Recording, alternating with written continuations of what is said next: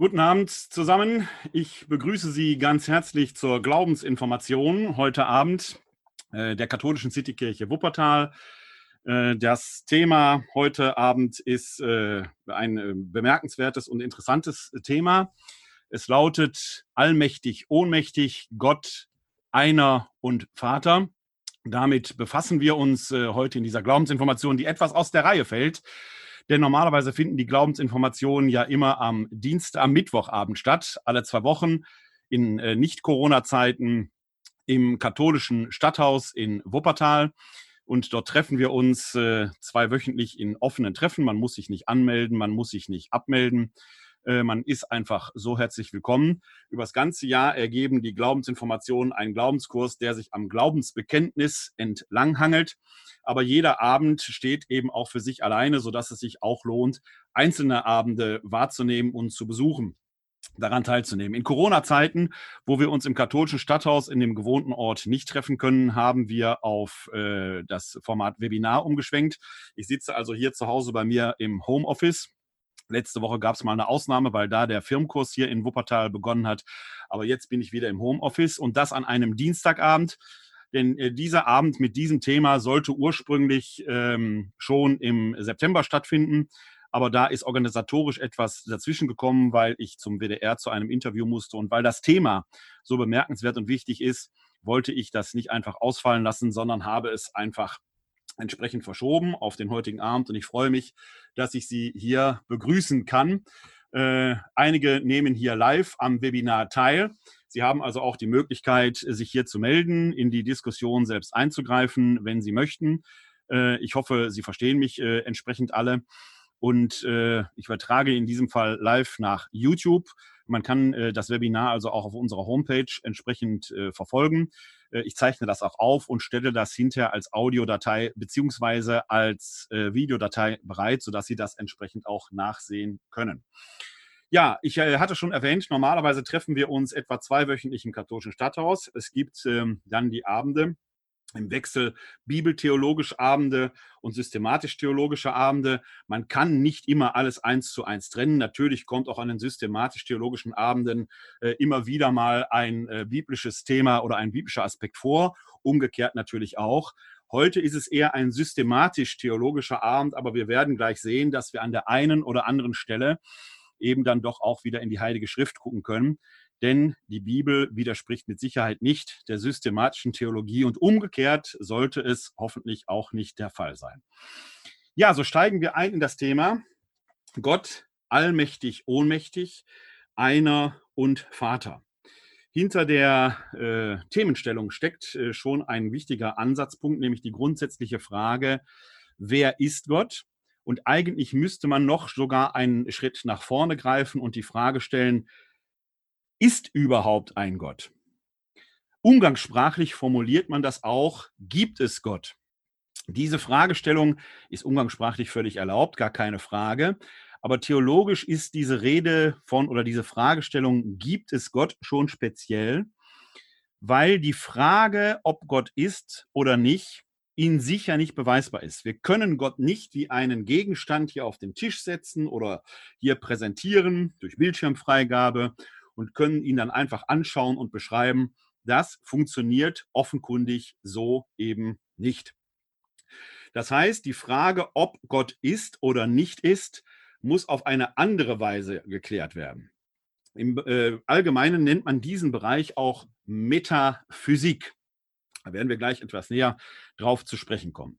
Aber stellen wir erstmal die Frage, ist überhaupt ein Wesen, das wir Gott nennen, also können Sie auch sagen, höhere Intelligenz, höhere Energie, wie auch immer. Wir sprechen im Allgemeinen dann von einem Wesen, das wir mit dem Terminus Gott bezeichnen. Ist ein Gott oder ist er nicht? Und warum kann es Gott nicht geben, wenn er denn ist? Schauen wir mal drauf.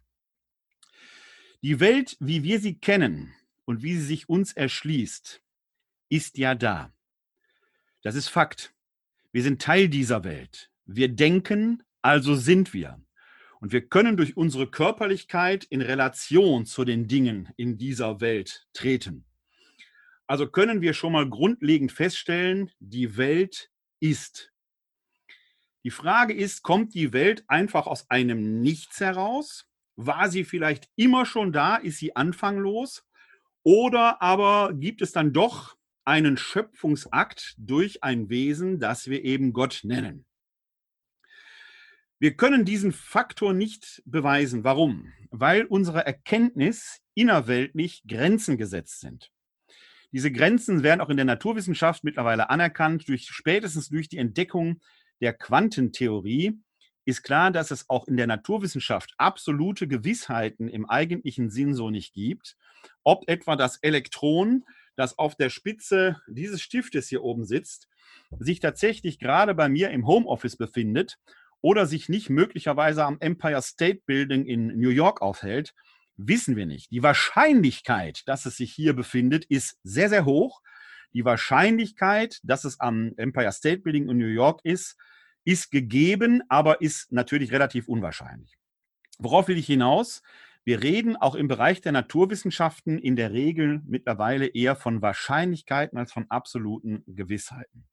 Und diese Erkenntnis, diese naturwissenschaftliche Erkenntnis ist natürlich eminent wichtig, auch für die Gottesrede beziehungsweise für die Frage, ist überhaupt ein Gott oder nicht. Ich versuche sie mal herunterzubrechen. Ist die Wahrscheinlichkeit, dass da ein Schöpfer anwesend ist, groß oder höher als die Wahrscheinlichkeit, dass dieses ganze Sein sich einem Zufall verdankt? Die Welt, wie wir sie kennen, ist trotz der Erkenntnis, dass wir eher mit Wahrscheinlichkeiten rechnen müssen als mit absoluten Gewissheiten, im Großen und Ganzen ja durch Naturgesetze bestimmt, die nach allem, was wir wissen, überall im Weltall Geltung haben. Das heißt, im Großen und Ganzen ist die Welt berechenbar und verlässlich. Wir wissen heute Abend schon, wo morgen früh, um wie viel Uhr morgen früh die Sonne aufgehen wird. Das ist verlässlich. Das entspricht offenkundig nicht einem Willkürakt. Das heißt, die Welt, wie wir sie kennen, folgt bestimmten Gesetzmäßigkeiten. Und diese Gesetzmäßigkeiten lassen sich nach allem, was wir wissen, zurückverfolgen, kausal auf ein Ereignis, das in der Naturwissenschaft als Urknall beschrieben wird. Der Urknall selbst ist streng genommen wieder eine Hypothese, weil man den Urknall zwar hypothetisch annehmen kann, vielleicht sogar annehmen muss, den Urknall selbst aber rechnerisch nicht erreichen kann. Warum? Es gibt das sogenannte Phänomen der Planckzeit, gibt es analog auch für den Planckraum. Planckzeit etwa beträgt 10 hoch minus 45 Sekunden, also enorm kleinste zeitliche Einheiten. Bis zu denen kann man rechnen. Alles, was unterhalb dieser Einheit ist, analog eben auch zum Planckraum, entzieht sich der menschlichen Erkennbarkeit.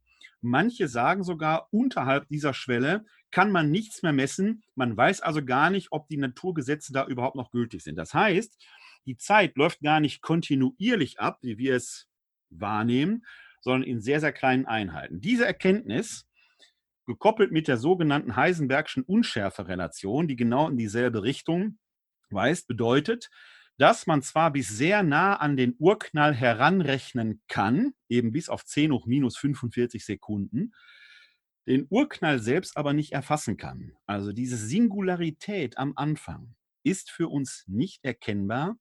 Da muss aber irgendetwas gewesen sein. Selbst Naturwissenschaftler, die eher atheistisch gesinnt sind, wie der verstorbene Physiker Stephen Hawkins, muss also dort Hypothesen formulieren, Stephen Hawkins etwa geht davon aus, dass aus dem Nichts heraus Quanten entstehen können. Jetzt muss ich einen kleinen Exkurs machen, denn das physikalische Nichts, von dem ein Stephen Hawkins spricht, ist kein metaphysisches, kein theologisches Nichts. Denn warum? Weil das Nichts eines Stephen Hawkins letzten Endes ein Vakuum ist innerhalb der Welt, innerhalb der Geschöpflichkeit. Das aber ist eben kein Nichts, sondern ein Etwas. Da muss man theologisch sehr fein aufpassen. Das theologische oder metaphysische Nichts, wenn wir von der Erschaffung der Welt aus dem Nichts rechnen, äh, sprechen, heißt, da ist tatsächlich absolut nichts. Das ist für uns Menschen gar nicht vorstellbar, weil dieses Nichts noch nichtmals schwarz ist. Wenn Sie sich ein Nichts vorstellen, haben Sie vielleicht eine totale Schwärze in ihrer Fantasie, aber selbst diese Schwärze wäre schon wieder ein Etwas. Das heißt, dass nichts, von dem Stephen Hawking spricht, also ein Vakuum, die Abwesenheit von Materie, ist theologisch kein Nichts. Stephen Hawkins aber formuliert zum Beispiel die Hypothese, dass das äh, seine Erkenntnis, dass aus seinem physikalischen Nichts, also einem Vakuum, Quanten entstehen können, dass man daraus schließen könnte, dass auch unser Urknall, der unser Universum hervorgebracht hat, letzten Endes eine solche Quantensingularität sein könnte, der eine energetische Ursuppe vorausgeht. Aus der könnten auch weitere Blasen aufsteigen, sodass verschiedene Universen entstehen könnten, also die sogenannte Multiversen-Theorie. Die widerspricht aber einem Schöpfungsglauben nicht wirklich. Könnte sein, dass die zutrifft. Aber es würde letzten Endes nur zu der Frage führen, woher kommt denn dann diese Energiesuppe? Oder ist diese Energiesuppe das, was wir Theologen Gott nennen würden? Könnte ja sein. Also auch da gibt es keine, keinen wirklichen Widerspruch. Man kann daran nur sehen, wir, unsere Erkenntnisgrenze ist 10 hoch minus 45 Sekunden vor dem Urknall gesetzt. Das formuliert auch Stephen Hawking zum Beispiel in seinem Buch Eine kleine Geschichte der Zeit. Da hört unsere irdische Erkenntnis, die von Raum und Zeit geprägt ist, auf. Das bedeutet für unsere Frage, wir können weder die Existenz Gottes beweisen, noch seine Nichtexistenz beweisen. Wir müssen also wieder mit Wahrscheinlichkeiten rechnen. Und da ist die Frage, ist die Wahrscheinlichkeit, dass eine solche Welt, ein solches Universum berechenbar mit all den Feinheiten, die es hat, ein Ergebnis oder das Ergebnis eines puren Zufalls ist? Oder bedeutet das nicht möglicherweise vielmehr, dass dahinter dann doch eine wie auch immer geartete Intelligenz steht? Ich formuliere bewusst noch allgemein. Das ist die große, alles entscheidende Frage, die da im Raum steht. Ich für meinen Teil sage, es ist wahrscheinlicher, dass es dort einen Schöpfer gibt, als dass es keinen Schöpfer gibt. Aber ich kann jeden verstehen, der zum anderen Schluss kommt. Warum halte ich es für wahrscheinlicher, dass es einen Schöpfer gibt? Weil der Zufall, dass ein solches Universum dieser gigantischen Größe in seiner ganzen Pracht und Herrlichkeit kaum zu berechnen wäre, abgesehen davon ist ja innerweltlich in unserer Schöpfung, in der Schöpfung, wie wir sie kennen, das Gesetz des Energie- und Masseerhaltung wirksam. Das heißt, irgendwoher muss die ja kommen, die Energie und Masse. Entweder wird sie aus dem Nichts geschaffen oder es muss etwas Vorgängiges gegeben haben. Das wäre zum Beispiel Stephen Hawkings Energiesuppe. Was aber die Fragestellung, wo kommt denn jetzt diese Energiesuppe her, nur nach vorne verlagern würde. Schlussendlich halte ich also die Erkenntnis, dass da eine schöpferische Kraft tätig war, die wir von mir aus Gott nennen, für wahrscheinlicher, als dass es die nicht war. Aber das ist eine streitbare Frage. Ich entscheide mich dafür, dass es wahrscheinlicher ist. Dann kann ich weiterdenken. Wenn ich an dieser Stelle sagen würde, es ist wahrscheinlicher, dass eine solche äh, äh, Kraft nicht existiert, ist man an dieser Stelle mit der Gottesfrage fertig. Dann hat man eine Menge andere Fragen, die man dann beantworten muss, nämlich wo kommt dann Materie und Energie her? Also es löst nicht wirklich das Problem. Haben wir aber angenommen, dass es, ein, dass es äh, eine Existenz dort gibt, eine schöpferische Kraft gibt, und jetzt werde ich schon theologisch unscharf, warum werden Sie gleich merken, werde ich natürlich vor die Frage geführt, wie ist denn dieser Schöpfer beschaffen? Was kann ich über ihn überhaupt sagen? Denn er existiert als solches ja erstmal außerhalb von Raum und Zeit. Ich kann ihn also nicht deskriptiv erfassen, dass ich ihn mir so vorstellen kann und entsprechend hier auf den Tisch setzen könnte. Dazu gleich mehr. Nur noch kurz eine Frage, warum die Formulierung, auch wenn sie mir möglicherweise alltagssprachlich hier in diesem Webinar mal durchrutschen wird, unscharf ist, eigentlich sogar nicht richtig ist, nämlich die Formulierung, gibt es Gott oder es gibt Gott. Die Rede davon, wenn wir sagen, es gibt dieses oder jenes, deutet immer auf ein innerweltliches Phänomen, zumindest rein sprachlich. Woran kann man das feststellen? Wenn ich sage, wenn ich sage, es gibt diesen Stift, dann hat dieser Stift einen innerweltlichen Kontext. Er befindet sich nämlich zum Beispiel hier in meinem Arbeitszimmer in meinem Homeoffice. Das heißt, es gibt auch dieses Homeoffice. Dieses Homeoffice bewegt sich in einem Kontext. Nämlich zum Beispiel in meinem Fall in der Stadt Wuppertal im Stadtteil Vohwinkel. Es gibt also den Stadtteil Vohwinkel und es gibt Wuppertal. Wuppertal ist eine Stadt in Nordrhein-Westfalen, in Deutschland, in Europa, auf der Erde. Es gibt also die Erde. Die Erde ist Teil eines Sonnensystems in einer Galaxie, die wir Milchstraße nennen, Teil des Universums. Es gibt also ein Universum. Und Sie merken, wohin das jetzt führt. Immer dann, wenn ich diese Formulierung sprachlich benutze, es gibt etwas, habe ich gedanklich einen Kontext oder einen Hintergrund, auf dem ich etwas denke. Es gibt also das Universum. Was ist der Hintergrund des Universums? Als jemand, der die Existenz Gottes als wahrscheinlicher annimmt, als dessen Nicht-Existenz, könnte ich sagen Gott.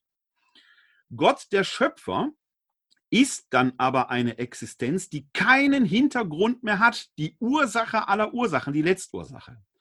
Und weil es dafür keinen Kontext mehr gibt, in dem diese Existenz eingebettet ist, kann man theologisch streng genommen nicht sagen, es gibt Gott, weil er dann wieder einen Hintergrund hätte. Das ist sprachlich der Grund, warum die Rede es gibt Gott oder gibt es Gott ungenau ist. Ist übrigens ein Gedanke, den der evangelische Theologe und äh, Widerstandskämpfer Dietrich Bonhoeffer in ähnlicher Weise mal formuliert hat. Das nur der Vollständigkeit halber. Ich will jetzt nicht strenger sein als der Papst in solchen Dingen. Und auch mir wird das möglicherweise in dieser Folge passieren, dass ich mal sagen, gibt es Gott. Ich möchte nur darauf hinweisen, dass die Rede oder diese Redeweise mindestens ungenau ist. Wir haben uns also dafür entschieden, nein, ich habe mich dafür entschieden, die Existenz Gottes als wahrscheinlicher anzunehmen als dessen Nicht-Existenz dann stellt sich uns natürlich die Frage sofort, weil wir neugierige Wesen sind, wie ist denn dieser Gott? Wer ist dieser Gott? Was können wir von ihm sagen? Er entzieht sich ja unserem deskriptiven Zugriff. Das heißt, wir müssen uns erstmal wieder sprachlich vereinbaren. Dinge, über die wir nichts sagen können, die sich unserem sprachlichen Zugriff entziehen, können wir eben auch nicht einfach deskriptiv beschreiben. Das heißt, wir müssen dort sprachlich zu einem Trick greifen. Dazu möchte ich Ihnen kurz etwas aufzeichnen, äh, um das Ganze etwas anschaulich zu machen. Einen kleinen Moment bitte. Ich hoffe, dass das jetzt klappt hier mit der Freigabe. Sonst. So, jetzt können Sie es sehen. Und zwar kennen wir sprachlich oder umgangssprachlich das, äh, den Begriff etwas symbolisch auszudrücken. Dinge, die wir selber deskriptiv nicht beschreiben können, können wir umgangssprachlich mit Symbolen beschreiben. Man hat aber in der Theologiegeschichte verschiedene andere Aspekte versucht. Man hat zum Beispiel versucht, Gott, den Schöpfer, mit der Vorsilbe All zu beschreiben. Also er ist der Allmächtige, der Allgroße, der Allschöpfer und so weiter und so weiter. Dass diese Rede, die ja auch im Titel dieses Webinars auftaucht, nicht ohne Probleme ist, werden wir im Verlauf dieses Webinars hoffentlich noch sehen. Man stellt, muss zum Beispiel die Frage stellen, wenn er allmächtig ist, wieso greift er denn dann nicht so ein, dass das Böse in der Welt verschwindet? Ja, wieso gibt es das Böse in der Welt überhaupt? Zumindest das, was wir Menschen subjektiv als böse empfinden.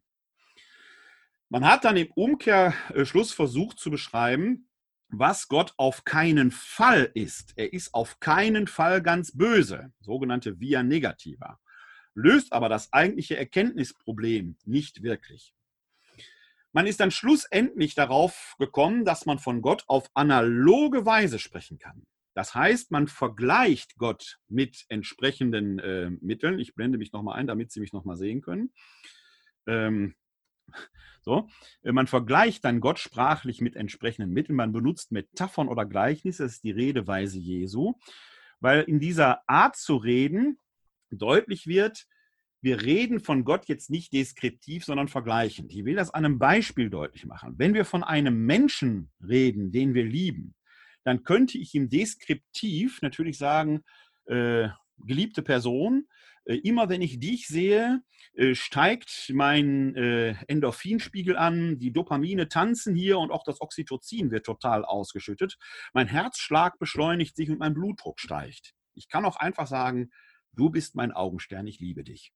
Und Augenstern ist klar, ist eine Metapher. In der schwingt viel mehr mit, als wenn ich das naturwissenschaftlich deskriptiv beschreibe. Da ist die Frage, ob die Liebe sehr alt wird, wenn man das nur mit Messwerten entsprechend beschreibt.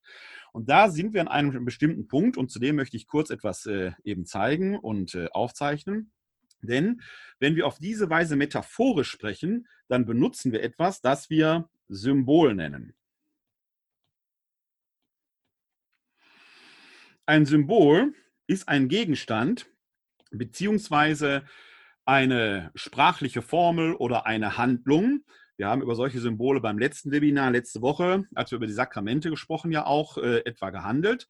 Bei diesem Symbol haben wir immer eine sichtbare Wirklichkeit, also wie gesagt einen Gegenstand äh, oder eine Handlung oder auch ein Wort, die gehört ja Teil der sichtbaren Wirklichkeit. Wir können sie wahrnehmen, akustisch wahrnehmen, also sichtbare, hörbare Wirklichkeit, die in diesem Symbol zum Ausdruck kommt. Dann aber auf eine nicht sichtbare Wirklichkeit verweist, also nicht sichtbar. Davon abzugrenzen, aber eng verwandt, ist ah, jetzt habe ich das nicht ganz richtig gemacht, sondern die nicht sichtbare Wirklichkeit kommt da drin zum Ausdruck. So, müssen wir umgekehrt machen. So. Also die nicht sichtbare Wirklichkeit kommt in einem Symbol zum, Symbol zum Ausdruck. Muss ich mich korrigieren.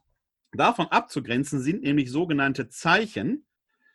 Auch bei den Zeichen haben wir eine sichtbare Wirklichkeit und die Zeichen verweisen auf etwas anderes. Um das an einem Beispiel deutlich zu machen, wie wichtig solche Symbole sind und symbolische Redeweisen sind, wenn Sie zum Beispiel das hier sehen. Und Sie kämen mal angenommen aus Köln,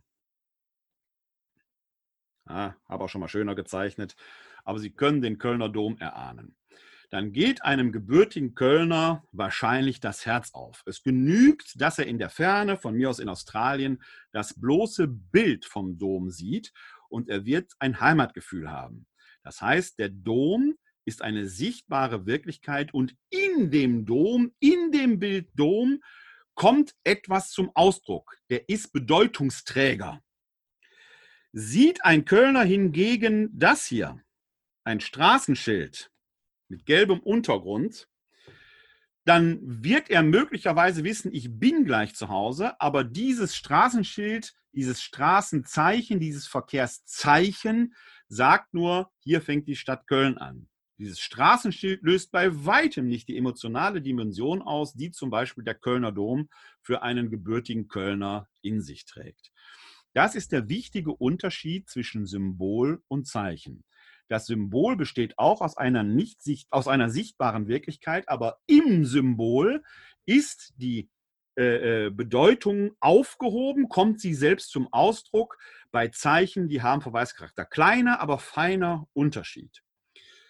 Für unsere Fragestellung, nämlich die Rede von Gott, ist dieser Unterschied aber extrem wichtig, weil wir von Gott eben auf symbolische Weise reden können. Das heißt, wir benutzen Metaphern, um auf diese Weise etwas über Gott auszusagen, wissend, dass die Metapher selber nicht Gott ist, aber Gott in dieser Metapher zum Ausdruck kommt.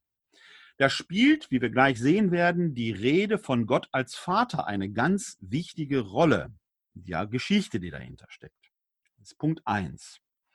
Wir müssen uns also darüber vereinbaren, wenn wir von Gott reden, reden wir von Gott nicht deskriptiv, wenn wir sagen, Gott ist Vater, dann ist er kein biologischer Erzeuger, sondern ist natürlich eine symbolische Redeweise, die ist metaphorisch gemeint. Das Zweite, was wir an dieser Stelle bedenken müssen, ist, dass immer eine Unähnlichkeit da drin ist. Gott übersteigt alles menschliche Reden. Diese beiden Dinge sind also Voraussetzungen, dass wir Gott selber als solches nicht erfassen können, aus der Not aber eine Tugend machen, dass wir sprachliche Mittel zur Verfügung haben, uns dann doch sprachlich entsprechend zu vereinbaren. Was können wir noch über Gott aussagen, wenn wir uns auf diese Weise vereinbart haben? Stellen Sie sich einmal vor, wir alle wären jetzt mehr oder weniger begabte Künstler und Sie hätten die Aufgabe, diese Wasserflasche zu zeichnen, die ich hier hochhalte. Dann würden wir alle ein Bild malen von dieser Wasserflasche und diese Bilder würden sich ähneln, aber sie wären sich immer auch unähnlich. Zum einen, weil wir aus unterschiedlichen Perspektiven auf diese Wasserflasche gucken. Denn bei mir auf der Seite, die ich habe, ist das große Logo drauf. Auf der Seite, die Sie sehen, ist etwas anderes drauf. Dieselbe Wasserflasche, aber unsere Bilder wären immer perspektivisch beeinflusst, weil wir immer nur aus einer bestimmten Sichtweise auf ein Phänomen gucken. Auch das ist bei der Rede von Gott zu beachten, dass Gott als absolute Wahrheit, wenn wir ihn denn so denken, immer nur aus bestimmten Perspektiven sichtbar ist. Das heißt, jede, jeder von uns sieht immer Aspekte. Das sind wie Mosaiksteine. Deswegen ist aus christlich-theologischer Sicht die Gemeinschaft, die Kommunio so bedeutsam, weil wir dann alle unsere Mosaiksteine zusammenlegen können und daraus ein Bild entsteht. Wahrscheinlich sind wir alle viel zu wenig, dass ein ganzes Bild entstehen könnte, aber wir könnten zumindest unsere Ahnung erhöhen. Deswegen ist Gespräch, Streit, Diskurs so wichtig, auch in der christlichen Gemeinschaft. Wir können aber noch ein Stück weitergehen, denn wenn wir unsere Bilder von dieser Flasche vergleichen würden, dann würden wir feststellen, wir haben eine große Ähnlichkeit, weil diese Flasche aus verschiedenen Perspektiven gezeichnet wird, würden aber trotzdem sehen, wir haben alle eine Flasche gezeichnet. Und trotzdem sähen diese Flaschen immer anders aus, weil ihr Strich und ihr Strich und ihr Strich ein anderer ist als mein Strich. Das heißt, als Künstlerinnen und Künstler kommen wir in dem Kunstwerk irgendwie selbst zum Ausdruck. Man könnte sehen, kann diese Person zeichnen, kann sie gut zeichnen, kann sie weniger gut zeichnen und so weiter und so weiter. Ein Kunstwerk trägt also immer auch den Künstler in sich, obwohl es getrennt vom Künstler existiert. Und das ist bei unserem Gottesbild eben auch wichtig, als solches anzuerkennen. Wir reden von einem Gott, der eine Welt erschaffen hat, der offenkundig nicht unabhängig von dieser Welt existiert, sonst könnten wir ihn noch nicht mal mehr ahnen, sondern der eng mit dieser Welt verbunden ist, ohne Teil dieser Welt zu sein. Auch hier möchte ich nochmal eine Grafik zeichnen, um das deutlich zu machen und dann die Frage zu stellen, was hat das denn dann mit dem Kunstwerk zu tun? Denn wir könnten das Verhältnis Gott-Welt ja auf verschiedene Weise andeuten und zeichnen. Wir könnten zum Beispiel sagen, Gott hat als Schöpfer zwar die Welt erschaffen, aber Gott und Welt existieren getrennt voneinander. Das würde bedeuten, wir hätten noch nicht mal eine Ahnung, weil die Welt in sich konsistent wäre. Wir könnten auch sagen, dass wir eine Welt haben und Gott wäre ein Teil dieser Welt. Er würde in der Welt aufgehen. Solche Religionstypen gibt es ja, die das sich so vorstellen. Polytheistische äh, Kulte gehen zum Beispiel in diese Richtung. Da gibt es dann sogar nicht nur einen Gott, sondern mehrere.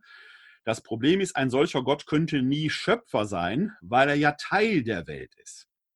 Wir könnten das Spiel auch umdrehen. Wir könnten auch sagen, okay, wir haben hier Gott und wir haben hier Welt und die Welt ist ein Teil innerhalb eines umgreifenden Gottes. Dann wären wir selber göttlich, quasi, weil wir ein Teil von Gott wären. Wir hätten aber zum Beispiel keine Freiheit, weil wir dann ein Gedanke, eine Idee Gottes wären und total in ihm aufgehoben würden.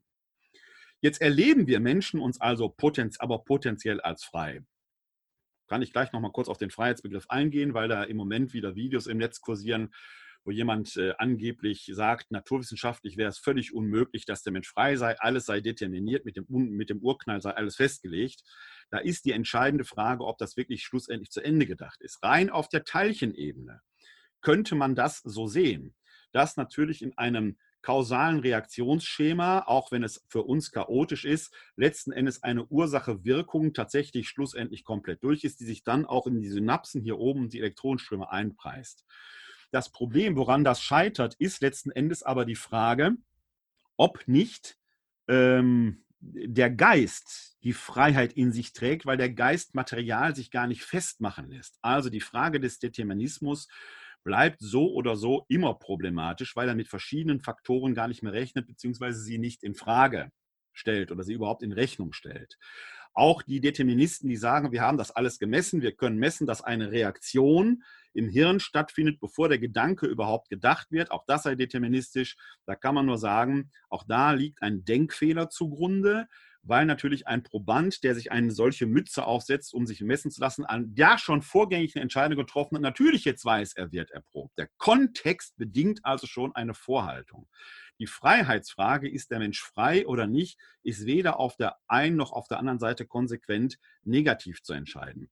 Wir müssen also rein philosophisch erstmal annehmen, der Mensch ist frei. Damit scheidet das untere Bild aber aus. Wir müssen also ein Verhältnis von Gott und Welt haben, wo das Freiheitsprinzip aufgehoben ist. Denn so scheint es ja zu sein, wenn der Künstler in der Schöpfung, in seinem Kunstwerk sich selbst zum Ausdruck bringt, dann stellen wir fest, dass es offenkundig ein Freiheits-, ein Zufallsprinzip in der gesamten Schöpfung gibt, das voraussetzt, es existiert ein grundlegendes Freiheitsprinzip in der Schöpfung. Das könnte ich grafisch darstellen, indem ich Gott und Welt nicht äh, ineinander übergehen lasse, aber doch so eine Schnittmenge darstelle. Dann gäbe es etwas in der Welt, was nicht Gott des ursprünglich ist, sich seinem Zugriff aber eben auch entzieht. Ein solcher Gott wäre nicht allmächtig im engeren Sinn des Wortes. Die Lösung für unser Problem liegt darin, dass wir gar keine geschlossenen Kreise ziehen können. Nehmen wir an, wir hätten Gott und von Gott aus entsteht jetzt eine Welt, eine Schöpfung, die ist gar nicht abgeschlossen, die entwickelt sich, die Schöpfung ist noch gar nicht vollendet, sondern sie wächst letzten Endes weiter. Die Schöpfung existiert weiter als schöpferischer Prozess. Sie geht aus Gott hervor. Ein Beispiel dafür ist das Freiheitsprinzip. Dieser Gott muss also offenkundig Freiheit gewähren und in sich frei sein. Und dann gibt es ein zweites wichtiges Prinzip, das dort wirksam ist. Das ist das Prinzip der Sehnsucht. Wir Menschen erleben hier auf der Erde die Sehnsucht nach einem ergänzenden Gegenüber. Das kann der Partner, die Partnerin sein, das kann aber auch ein Seelenverwandter, wie auch immer sein. Wir Menschen erleben eine Sehnsucht nach einem Gegenüber. Daraus könnte man folgen, dass diese Sehnsucht nach einem Gegenüber offenkundig möglicherweise in Gott selbst schon aufgehoben und angelegt ist. Gott muss also in sich sehnsüchtig sein. Wir benutzen dafür den Begriff Liebe. Und Gott muss in sich freiheitsgewährend sein. In unserem christlichen Gottesbild haben wir deshalb dieses, diese innergöttliche Dynamik, dieses innergöttliche Lebensprinzip trinitarisch, dreifaltig ausgeprägt. Da gibt es dann quasi die drei Sphären, so formuliere ich es jetzt mal. Denn die Sphäre, zu der wir Menschen erstmal keinen Zugriff haben, die schöpferische Sphäre Gottes, nennen wir Vater. Dann haben wir, verehren wir diesen Vater eben auch als Sohn, in dem Gott Mensch geworden ist, Teil dieser Geschöpflichkeit geworden ist. Im Kolosserbrief heißt es dann konsequenterweise, durch ihn ist alles geschaffen. Der Sohn steht also genau an dieser Schwelle, wo Gott und Schöpfung sich berühren. Und der Heilige Geist erfüllt dann die ganze Welt mit Leben. Das heißt konsequenterweise, es gibt in dieser Welt, in dem ganzen Prinzip nichts, wo Gott nicht wäre. Das christliche Trinitätsprinzip erklärt die Schöpfung nicht nur, Gott hat eine Welt gemacht und lässt sie dann in Ruhe, sondern er ist in dieser Schöpfung weiterhin präsent und zwar als Prinzip der Liebe und der Freiheit. Und er hat sich uns in Jesus Christus als Sohn gezeigt. Das ist der, der an der Schwelle steht. Das heißt, wir können im Heiligen Geist durch den Sohn mit dem Vater in Kontakt treten. Das ist übrigens genau die klassische Weise, wie Gebete im christlichen Glauben funktionieren. Wir beten im Heiligen Geist durch den Sohn zum Vater. Und damit sind wir jetzt bei der Vaterfrage angelangt. Warum nennen wir Gott überhaupt den Vater? Und darauf möchte ich jetzt etwas näher eingehen, denn da spielt der Aspekt, den wir vorhin betont hatten, dass wir von Gott auf symbolische Weise reden können, natürlich eine ganz wichtige Rolle. Vorher nur noch ein Aspekt, wenn Sie die Grafik eben gerade noch mal sich vor Ihr inneres Auge führen. Konsequenterweise muss man sagen, da Gott außerhalb von Raum und Zeit existiert. Raum und Zeit sind Phänomene innerhalb dieser Welt. Gott selbst aber existiert außerhalb von Raum und Zeit. Da gibt es kein Werden und Vergehen, es gibt nur pure reine Gegenwart. Muss man rein metaphysisch, physisch ist das, was diese Welt betrifft, Metaphysik ist das, was hinter der Welt steht. Der Hintergrund dieser Welt, das ist das, was wir hier als Gott bezeichnen. Metaphysisch muss man feststellen, Gott kann nie ohne Welt existieren und die Welt nie ohne Gott. Der Gott, an den wir glauben, hat notwendigerweise, strömt quasi aus sich über in die Welt hinein. Es hat also nie die Welt ohne Gott gegeben, sowieso nicht. Streng genommen aber, weil es ja ein Vorher in der Sphäre Gottes gar nicht geben kann, gibt es Gott auch nie ohne Welt. Interessanter Gedanke, den man mal weiterdenken muss. Es hat etwas mit diesem Sehnsuchtsprinzip in der Schöpfung zu tun. Warum aber nennen wir jetzt Gott Vater? Wenn wir in die Heilige Schrift schauen, dann ist das gar nicht so eindeutig. Ich lese Ihnen als Beispiel, nur als Beispiel, einen kurzen Satz aus einer Rede Jesu vor, niedergelegt im Matthäusevangelium Kapitel 23, Vers 37. Da heißt es, Jerusalem, Jerusalem, du tötest die Propheten und steinigst die Boten, die zu dir gesandt sind. Wie oft wollte ich deine Kinder sammeln, so wie eine Henne ihre Küken unter ihre Flügel nimmt, aber ihr habt nicht gewollt. Es geht jetzt weniger um die Gerichtsansage Jerusalem gegenüber. Es geht jetzt darum, wie ist hier von Gott die Rede. Und Jesus benutzt hier wieder eine Metapher, also ein sprachliches Symbol, wenn er sagt, wie oft wollte ich deine Kinder sammeln, so wie eine Henne ihre Küken unter ihre Flügel nimmt.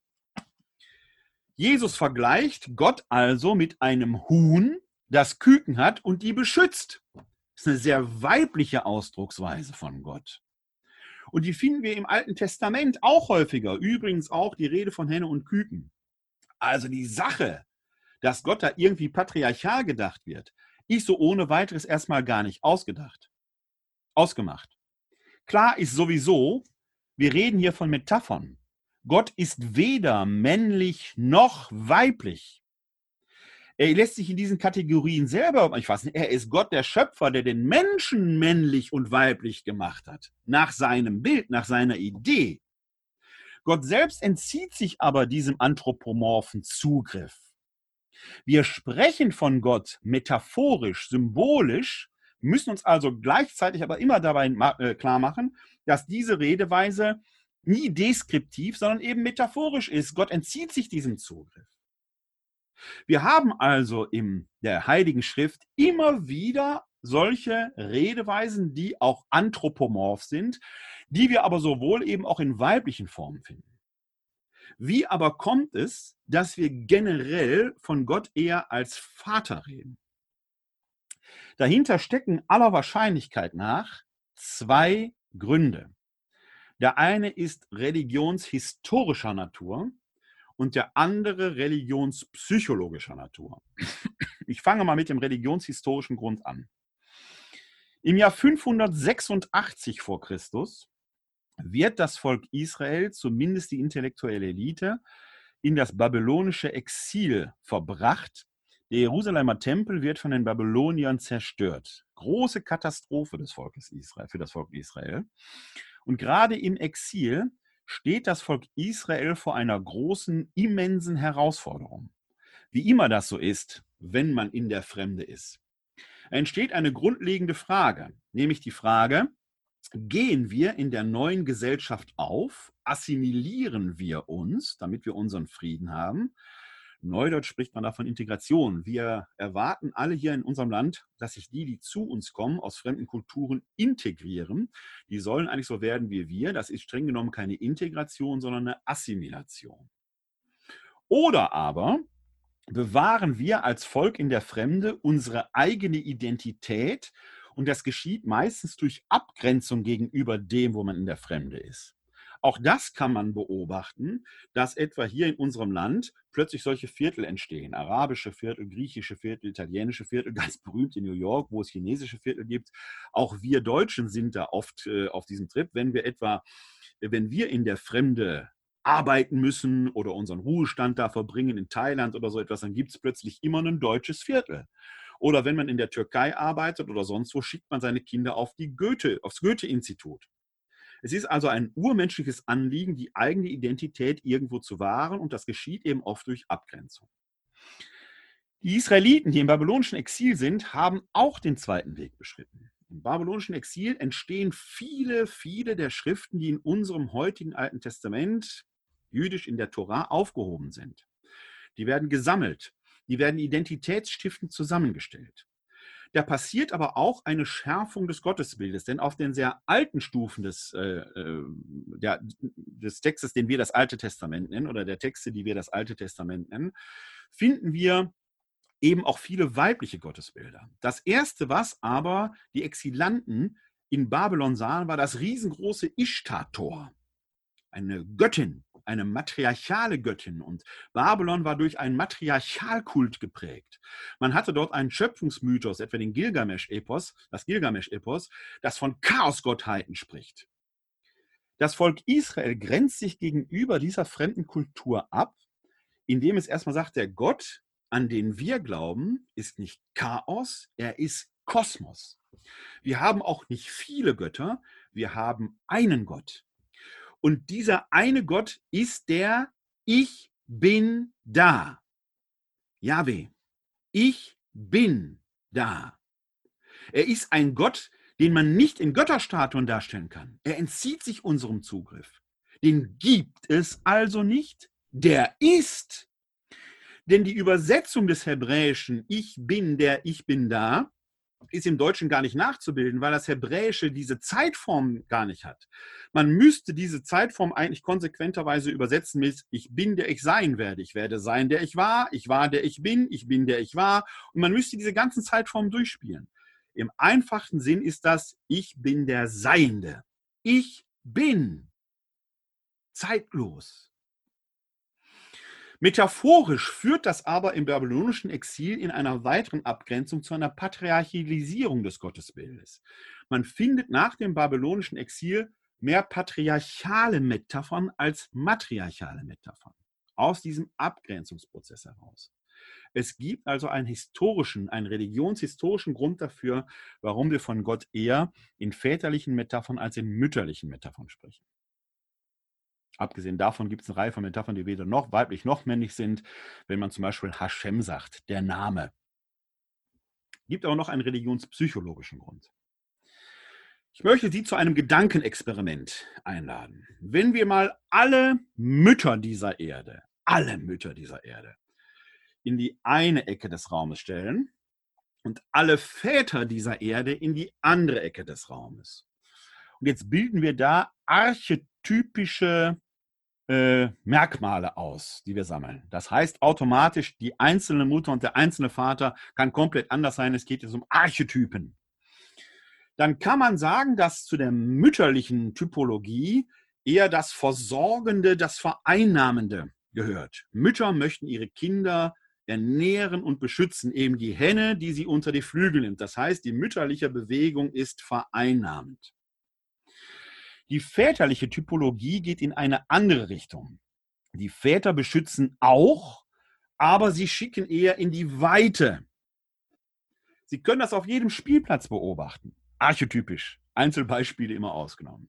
Da ist ein hohes Klettergerüst, dann steht der Vater unten drunter und treibt seine Sprösslinge an, höher, höher, höher, während die Mutter unten drunter steht und sagt, oh Gott, oh Gott, oh Gott, sei vorsichtig, sei vorsichtig. Wir Menschen brauchen beides. Das eine ist nicht schlechter als das andere. Wir Menschen brauchen beides. Wir brauchen diesen Tritt in den Hintern, den Antrieb nach draußen und gleichzeitig brauchen wir das Bergende, das Beschützende, das Mütterliche. Wenn das eine verloren geht, wenn wir nur das Mütterliche hätten, würden wir vor Liebe erdrückt, wir werden aber unfrei. Wenn wir nur das Väterliche hätten, hätten wir gar keine Schutzfunktion. Gut ist es, dass es in der Bibel beides gibt. Jetzt nochmal die Betonung. Wenn wir Gott Vater nennen, dann ist damit eine metaphorische Redeweise gemeint. In der Vatermetaphorik sind aber die dieses, ist dieses Freiheitsprinzip, was für unseren Glauben so wichtig ist und was auch in der jesuanischen Verkündigung wichtig ist. Du, Mensch, bist frei und zur Freiheit berufen, stärker aufgehoben als in der Muttermetaphorik. Und das hat religionspsychologisch im Laufe der Menschheitsgeschichte dazu beigetragen, dass man von Gott mehr als Vater als von der Mutter spricht. Wohlgemerkt, metaphorisch. Wer Gott als seine Mutter bezeichnet, macht nichts verkehrt. Ganz im Gegenteil, in der Vatermetaphorik ist aber dieses Freiheitsprinzip stärker aufgehoben als in der Muttermetaphorik. Denn damit ist ein Auftrag verbunden. Du Mensch sollst dein Leben selbst in die Hand nehmen. Adam und Eva werden deswegen aus diesem Paradies vertrieben. Das ist ja ein Text, den wir hier auch schon in der Glaubensinformation mehrfach betrachtet haben, damit sie ihr Leben selbst verantwortlich und mündig in die Hand nehmen und gestalten. Gott der Vater ist als Backup immer da, aber sie sind erstmal aufgefordert, ihr Leben selbst in die Hand zu nehmen. Der eine Gott, der als Schöpfer die Welt erschaffen hat, der selbst als Sohn sich in dieser Welt offenbart hat und der im Heiligen Geist diese ganze Welt am Leben erhält, er setzt uns Menschen frei. Und das ist in der Vatermetaphorik aufgehoben. In der Muttermetaphorik ist er der Ernährer, der uns am Leben erhält. Deshalb wird zum Beispiel der Heilige Geist, die Ruach, das Pneuma, Spiritus, oft in weiblicher Gestalt dargestellt. Nicht, weil der Heilige Geist eine Frau wäre, sondern weil er uns am Leben erhält, weil er der Lebensgeber ist. Lebensgeber sind aber die Mütter aus denen geht Leben hervor. Und ich möchte, betone das hier, das ist das Thema eines eigenen Abends in der Glaubensinformation. Ich möchte es hier aber einholen, um daran deutlich zu machen, wie weit weg man von der korrekten Rede geht, wenn man jetzt nur diese Frage aufstellt, Vater oder Mutter. By the way, im Glaubensbekenntnis ist von Gott zuerst als dem Vater, dem Schöpfer, dem Allmächtigen die Rede und dann kommt Jesus, der aus dem Vater geboren vor aller Zeit ist. Das ist eine schöne paradoxe Formulierung. Aus dem Vater geboren. Seit wann gebären Väter? Mütter gebären. In unserem christlichen Glaubensbekenntnis bekennen wir uns zu Gott als dem Vater, dem Freiheitsprinzip, und kurz danach als dem Lebensgeber. Jesus ist aus dem Vater geboren. Na, wenn dieser Vater nicht mütterliche Aspekte hat, dann weiß ich es auch nicht. Man, wunderbar, wenn man sich diese Texte näher anschaut, mit welchem Fingerspitzengefühl man die im dritten, vierten Jahrhundert formuliert hat. Muss man sich auf der Zunge zergehen lassen. Jede Diskussion, die beckmesserisch da jetzt rumfällt, übersieht das schnell. Es ist metaphorische Redeweise, die uns das deutlich machen will. Und in der Vatermetaphorik ist dieses Freiheitsprinzip und gleichzeitig aber das Liebesprinzip eben aufgehoben und das Versorgungsprinzip, weil aus dem Vater geboren wird. Der Vater als Schöpfer der Welt ist eben auch Mutter. Wir Menschen sind also in eine Schöpfung hineingeworfen, selbst Teil dieser Schöpfung, erschaffen, zur Freiheit berufen und mit Sehnsucht ausgestattet. Das sagt eben etwas über Gott aus. Aber was heißt zur Freiheit berufen? Denn wir haben ja auch das Phänomen dessen, was wir Menschen als böse bezeichnen. Die Frage allerdings ist, ob das, was wir Menschen als böse bezeichnen, immer auch böse ist. Das ist wieder eine Frage der Perspektive, worauf man schaut. Denken Sie ja an die Wasserflasche. Ne? Die sieht aus Ihrer Perspektive anders aus als aus meiner Perspektive. man muss sich also immer vergewissern, ist etwas, was der Mensch als böse bezeichnet, subjektiv oder objektiv böse. Ein Beispiel, wieder ein Gedankenspiel.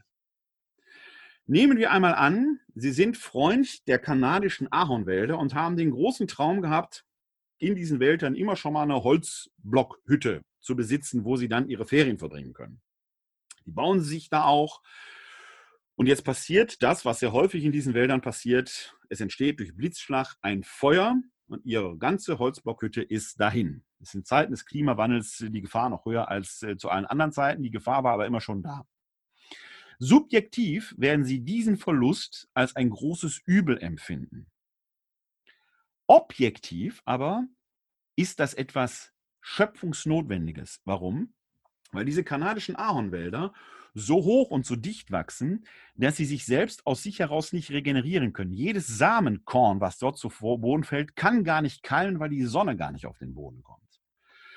Damit diese Wälder sich regenerieren, müssen die regelmäßig abbrennen, denn die Samenkörner dieser Ahornbäume dort sind hitzebeständig, die können den Brand überleben.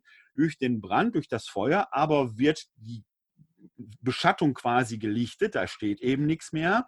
Die Asche ist äußerst fruchtbar und aus der Asche heraus können neue Bäume wachsen. Objektiv gesehen ist also das Abbrennen eines kanadischen Ahornwaldes, sofern es natürlicherweise geschieht, etwas Sinnvolles, Notwendiges, ja sogar Gutes, subjektiv für Sie mit Ihrem Holzblockhaus aber etwas enorm Schlechtes. Das heißt, die Frage, was ist böse, muss erstmal immer aus der Perspektive betrachtet werden, ist es subjektiv oder objektiv etwas Böses? Das ist Punkt 1. Also die Frage immer, wie kann Gott das zulassen, ist aus der subjektiven Sicht der Menschen verständlich, aber es wäre die Frage zu stellen, ist es auch objektiv tatsächlich so? Nehmen wir Beispiel so ein Tsunami, der hunderttausende Menschenleben kostet. Und jetzt muss man vorsichtig sein, dass man da nicht zynisch wird. Subjektiv aus unserer Menschensicht ein äußerstes Übel, objektiv aber das Ergebnis von Plattentektonik, von der man mittlerweile annimmt, dass ohne die Plattentektonik unsere, unser Klima gar nicht funktionieren würde. Die Welt wäre also gar nicht belebbar. Objektiv also etwas, was schöpfungsimmanent ist, subjektiv etwas äußerst Böses. Der eigene Tod, subjektiv ein äußerstes Übel, objektiv etwas Naturnotwendiges, weil ohne den Tod gar keine Regeneration möglich wäre. Die Welt wäre hoffnungslos überbevölkert. Wir würden uns möglicherweise gar nicht fortpflanzen können, weil gar nicht Platz für alle da wäre. Und jetzt an dieser Stelle merken Sie, natürlich ist der eigene Tod etwas Schlechtes. Niemand möchte sterben, aber wir müssen es trotzdem tun. Ich hoffe, es ist deutlich geworden, wie paradox und disparat diese Sachen sind. Das alles zeigt aber, in der Schöpfung waltet ein Freiheitsprinzip. Und dieses Freiheitsprinzip führt dann gleichzeitig zu der Frage, wenn so ein Tsunami kommt, so ein Wald abbrennt, mein eigener Tod, gerade wenn man nicht in hohem Alter stirbt, sondern jung oder die eigenen Kinder möglicherweise versterben, ein äußerstes Übel. Schlecht, böse. Kann man auch gar nicht drüber diskutieren. Und die Frage liegt im Raum, wie kann Gott das zulassen? Der ist doch allmächtig. Wenn er so ein Universum machen kann, könnte der das doch verhindern. Nächstes Gedankenexperiment. Wenn ich Ihnen nachweisen könnte, dass Gott etwas nicht kann, kann der auch nicht allmächtig sein. Korrekt? Allmacht heißt ja, der kann alles. Wenn ich ihn eine Sache nennen kann, die Gott nicht kann, könnte er nicht allmächtig sein. Nehmen wir an, Sie stimmen mir zu. Frage des Gedankenexperimentes. Kann Gott ohnmächtig sein? Kann Gott ohnmächtig sein?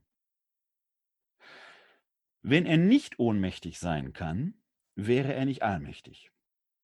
Zur Allmacht Gottes gehört also notwendigerweise gleichzeitig seine Ohnmacht. Das ist ein Paradox. Ein Paradox, wie wir es viele im Gottesbild kennen.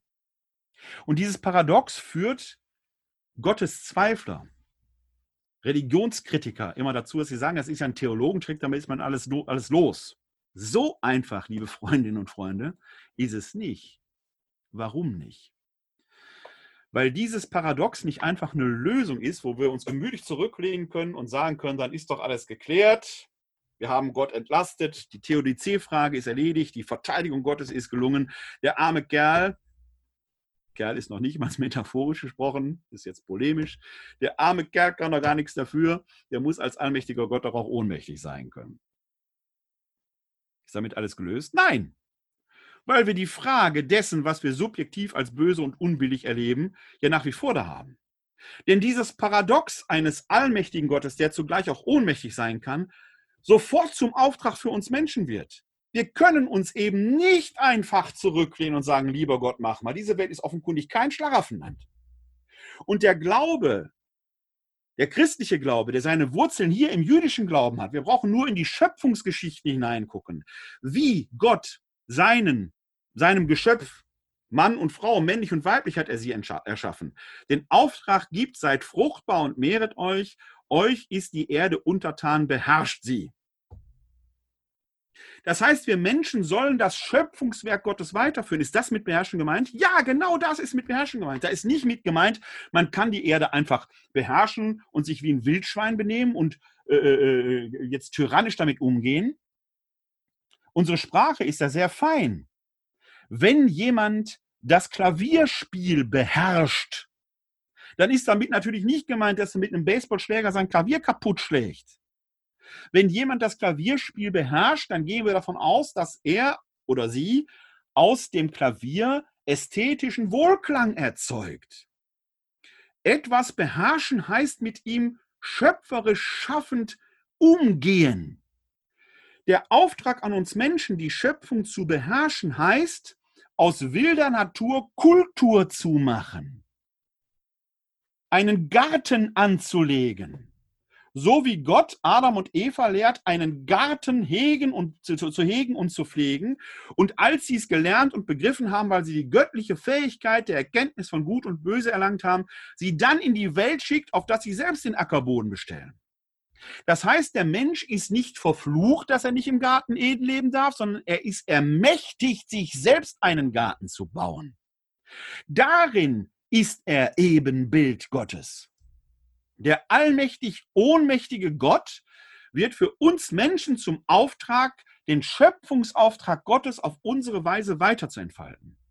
Das Paradox eines allmächtigen, ohnmächtigen Gottes wird zur Zumutung für uns Menschen, uns nicht einfach nur gemütlich zurückzulegen, zu sagen, wie kann Gott das zulassen, sondern er wird zum Auftrag daran zu arbeiten, dass diese Welt immer schöpferischer und lebenswerter wird.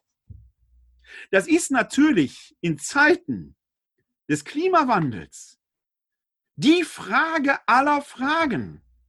Gott wird nicht aus dem Himmel herauskommen und die Kohlendioxidwolken wegsaugen. Es ist an uns, diesen Schöpfungsauftrag, den Gott uns gegeben hat, weiterzumachen. Denn der allmächtig ohnmächtige Gott ist eben kein willkürlicher Gott, der tun und lassen kann, was er will. Dieser Gott ist nämlich treu. Deshalb ist er für uns verlässlich. Wenn er das nicht wäre, er wäre gar nicht verehrungswürdig.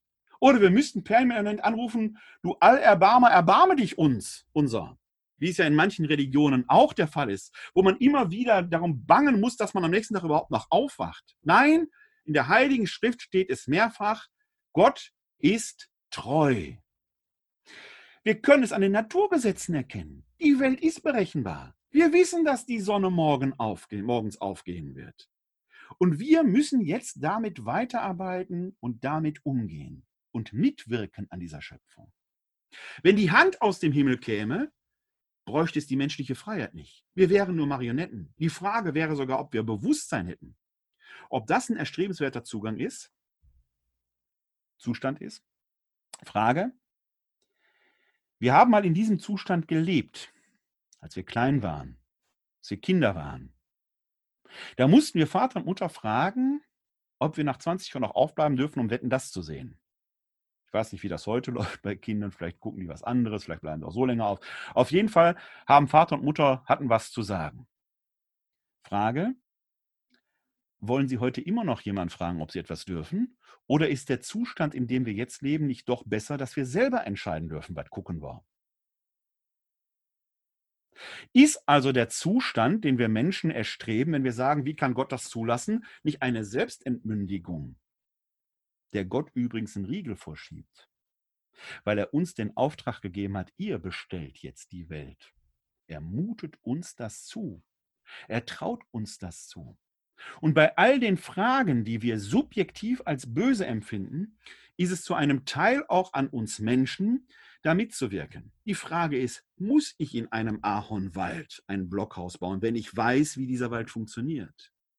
Muss ich an den Küsten in Südostasien Hotels bauen an wunderschönen Stränden, wissend, dass da eine Gefahr lauert? Der eigene Tod aber ist an dieser Stelle nicht so ohne weiteres zu bewältigen. An dieser Stelle aber setzt Gott eben sein Zeichen in seinem Sohn, indem er selbst Mensch wird, das schlimmste, schwere menschliche Schicksalereignis, von dem es im Hebräerbrief heißt, wir glauben an einen hohen Priester, der unsere menschliche Schwäche kennt und dann gleichzeitig das Hoffnungszeichen der Auferstehung setzt, mit dem verbunden ist, ihr alle werdet zu mir kommen. Wir werden irgendwann aus dieser Raumzeit vielleicht nur eine kleine Sequenz zur Seite gehen. Vielleicht 10 hoch minus 45 Sekunden. Ein Schrittchen zur Seite. Und wir werden bei Gott sein. Als eigenständige, freie Wesen, frei in ihm und mit ihm zu leben, so wie er selbst uns gedacht hat. Ist Gott also allmächtig? Ja. Und er muss deshalb ohnmächtig sein. Kann Gott das Böse zulassen? Er muss es um der Freiheit willen. Allerdings ist die Frage, wie böse ist das Böse wirklich? Das ist eine Frage der Perspektive. Es gibt zweifelsohne das absolut Böse. Menschen, die Millionen Juden umbringen. Menschen, die anderen das Freiheitsrecht nicht geben. Menschen, die auf Kosten anderer leben, scheinen sehr nahe an dem Bösen zu sein. Auch ich kann nicht in deren Seele blicken, das steht mir nicht zu. Aber an dieser Stelle steht schon die Frage, ist das noch gerecht? Nein, innerweltlich nicht. Und diese Frage war schon im Judentum virulent und wirksam, als die Makkabäer-Söhne sehr jung, grausamst hingerichtet wurden von den Hellenisten und innerweltlich kein Ausgleich mehr möglich war. Bis dahin hatte man im alten Judentum die Idee, dass alles in dieser Welt lohnend oder strafend ausgeglichen wird. Lebst du gut, wirst du belohnt, lebst du schlecht, wirst du durch Krankheit oder frühen Tod bestraft. Aber diese Makkabäersöhne hatten sich für Gott eingesetzt und für seinen Tempel und sie waren jung verstorben. Es war ein innerweltlicher Ausgleich nicht mehr möglich. Und da taucht die Frage auf, kann ein gerechter Gott das zulassen? Nein, ein gerechter Gott kann das nicht zulassen. Und weil ein gerechter Gott das nicht zulassen kann, muss es also über den Tod hinaus einen Ausgleich geben. Ist das eine Vertröstung? Nein. Weil der Gott, an den wir glauben, nicht rein jenseitig ist, sondern im Heiligen Geist erfüllt der Vater jetzt schon das gesamte Weltall. Das ist ja gerade die Zumutung. Jenseits und diesseits sind letzten Endes eins. Die Naturwissenschaft erkennt der Planckzeit, dass dazwischen Zeiträume sind, auf die wir keinen Zugriff haben. Was, rein spekulativ und hypothetisch gefragt, was ist, wenn da die Ewigkeit wartet? Sie uns permanent umgibt und es nur ein kleines, winziges Schrittchen zur Seite brauchen würde. Wenn Sie sich das klar und bewusst machen, dass das Reich Gottes so nah sein kann, nur 10 hoch minus 45 Sekunden entfernt, werden sie anders mit dieser Welt umgehen. Und sie werden die Zumutung begreifen, warum der allmächtig ohnmächtige Gott jede und jeden Einzelnen von uns braucht, damit das Reich Gottes hier schon Wirklichkeit wirkt. Es ist nicht so weit entfernt. Wir nennen Gott Vater, weil er uns genau diese Zumutung erweist. Eine Mutter würde uns einfach bekochen, Gott sei Dank. Und ich gehe davon aus, dass Gott die Mutter die Wohnung im Jenseits schon längst bereitet hat. Hier aber sagt uns der Vater, ihr seid dran. In diesem Sinne danke ich jetzt schon hier erstmal für Ihre Aufmerksamkeit.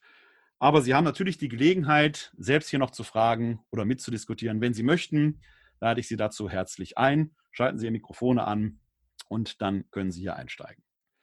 Offenkundig äh, habe ich entweder alles so gut erklärt, dass es keine Fragen gibt, oder nicht so gut, dass es ganz viele Fragen gibt, die sich keiner zu stellen traut. Wie auch immer. Diese Glaubensinformation heute war ja ein nachgeholter Termin, deswegen haben wir uns jetzt hier an einem Dienstagabend getroffen. Die nächste Glaubensinformation findet schon nächste Woche Mittwoch am 28.10. Äh, statt. Das ist ein besonderer Tag. Es ist nämlich der Tag des heiligen Judas Thaddäus, eines der zwölf Apostel. Und deswegen lautet an, äh, am nächsten Mittwoch, dem 28.10., das Thema auch die Säulen der Kirche oder wer sind die zwölf, die Jesus als Apostel erwählte. Wir wissen nicht allzu viel von diesen zwölf Männern. Von den meisten wissen wir sogar noch weniger äh, als nichts, hätte ich beinahe gesagt. Aber das, was wir wissen, hat es bei näherer Betrachtung in sich. Ich verspreche Ihnen also, am nächsten Mittwoch wird es äh, hoffentlich einen spannenden Bibelabend geben, wo wir einen besonderen Blick auf die zwölf äh, Apostel werfen und das, was äh, die wohl angetrieben hat und was sie dann zu den Säulen der Kirche machte. In diesem Sinne bedanke ich mich für Ihre Aufmerksamkeit. Ich wünsche Ihnen noch einen guten Abend. Bleiben Sie in diesen Zeiten gesund. Helfen Sie anderen, gesund zu bleiben oder gesund zu werden. Und in diesem Sinne wünsche ich Ihnen allen ein herzliches Glück auf.